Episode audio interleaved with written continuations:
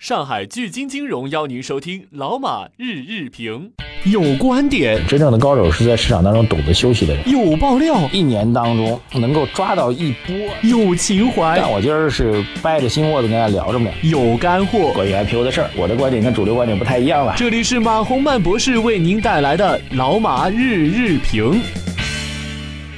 好，各位老马日评的听众朋友们，大家早上好！现在是二零一六年的二月二十五号啊，二十五号，嗯，马上就会有一个比较重要的事情出现了哈，那就是这个本周末将会举行的 G 二十的这个央行行长和财长的会议啊，二十六号开始，二十七号结束啊，这两天的时间，所以今天是二十五号，明后天就要开始这个央行的。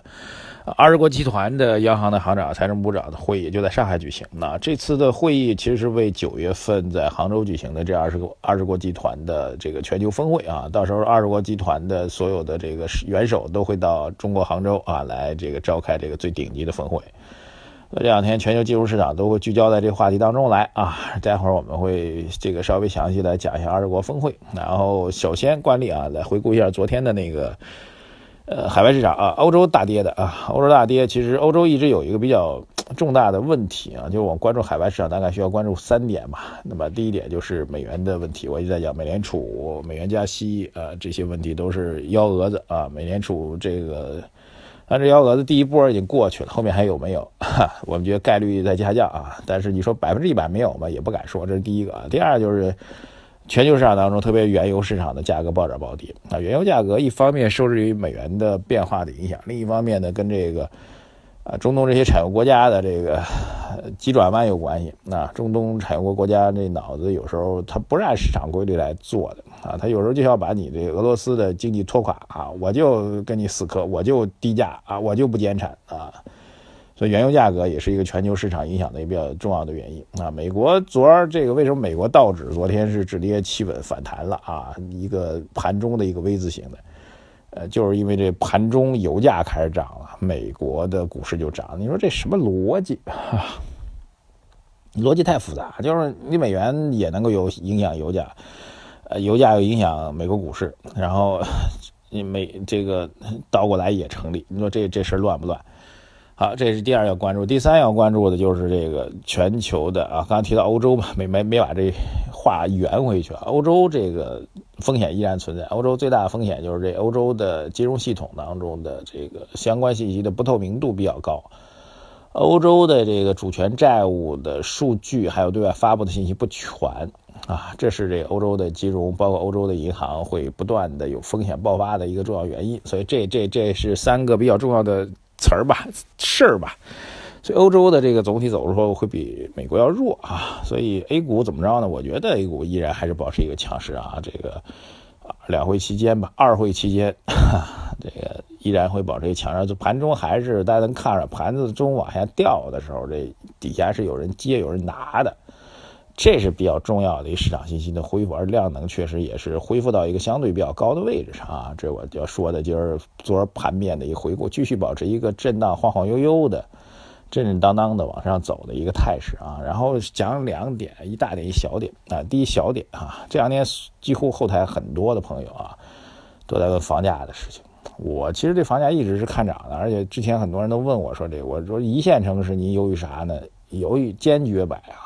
这个砸锅卖铁坚决买啊！特别是如果您买房子是为了结婚呢，为了这改善需求，不是为了纯投资的话，那您这绝对没有任何犹豫啊！但是即便如此啊，这个这几天吧，一线城市北京、上海、深圳为代表啊，把广州剔掉啊，那个北京、上海、深圳为代表，涨疯了啊！这这两天这个周围的朋友个顶个都在问房子怎么回事，怎么又涨了？还能涨吗？是不是最后的疯狂？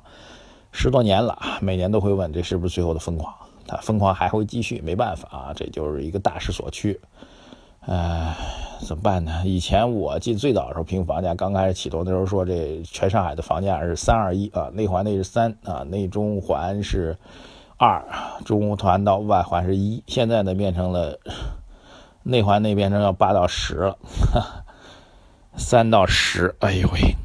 所以房子当然这是第一个啊，这涨是正常的。第二一个赶紧说啊，抓紧时间。第二个就是这个各地现在似乎在酝酿着对房地产的一政策，特别是一线城市啊，压力大啊，政府部门、行政官员的压力大。深圳据说要酝酿出台新的政策，上海据说也会有政策出台，所以避免房价就是没有人，就地方政府来说也很犹豫。他们肯定希望房价涨，地价也能够涨，然后税收也能够增加，但是谁也不想当出头鸟。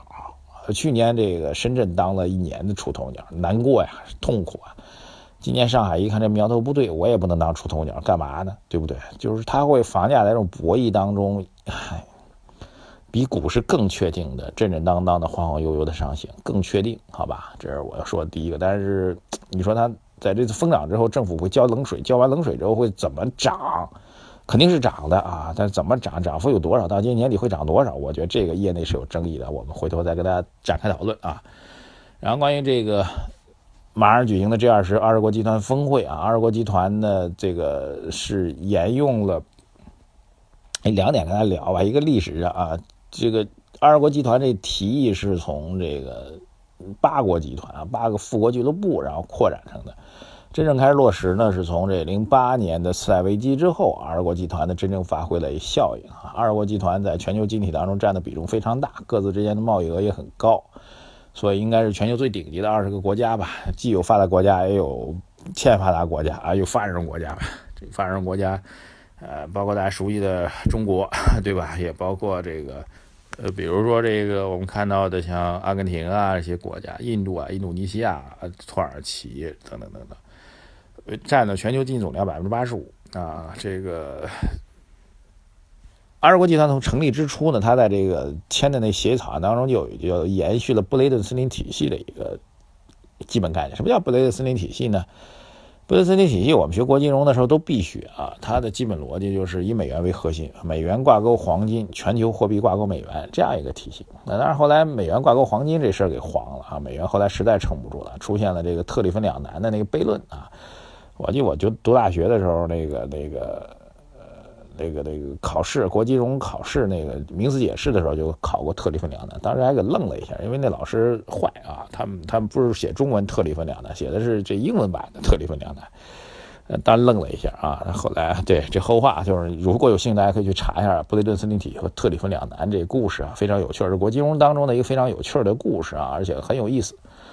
但是这二十国集团成成立之初，他就说我要延续着布雷顿森林体系的一个框架，这框架就意味着什么呢？就意味着以美元为核心的导向。虽然美元不挂钩黄金了，但是我们其他货币还要挂钩美元，所以美元强势美元的状况在二十国体集团当中也就延续下来了。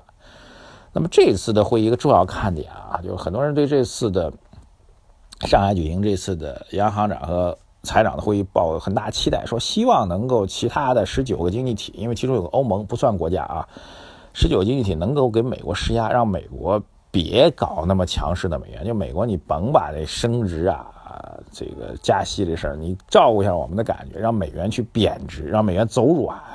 哎，就前一段时间元旦之后，我一直说啊，全球都是因为美国没加加息升值搞得这乌烟瘴气的，能不能让美国这个软下来呢？太硬了啊，软一点啊。有这样一个期待啊，这是本次会议的看点啊。首先说这是一看点，但是在我角度来讲呢，这期待太高了啊。这个包括我们的楼继伟哈啊，楼继伟部长哈，楼部长也说了，这不要期待太高。我们这没有这意，很多人期待这次的二十国集团的峰会，呃，不是峰会啊，是央行行长、财长的会议呢，能够出台一个针对美元的广场协议，让美元去贬值。这是一看点吧，我们大家都带着这看点去观察这两天的会议啊。如果能成了，那全球可能是利好；如果当然百分之八十成不了吧，继续要美国还会继续保持一个相对偏硬的一种状态啊。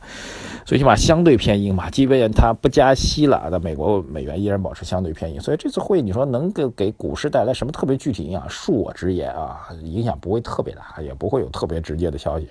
但毕竟咱是搞金融的、搞经济的、搞热点新闻的，咱就得关注啊。我说。这咱不是我啊，是咱们大家伙所有的听众，我们这几十万的蜻蜓听众，还有我们几万的这个财经马行的微信公众号，咱一定要关注它，好吧？今天先打一个伏笔，这两天还会继续跟他聊二十国集团的相关故事。谢谢大家收听啊，一定要关注我们的微信公众号“财经马红漫”，有小礼物送给大家啊！谢谢大家，有我的书啊作为小礼物送给大家，谢谢大家，再见。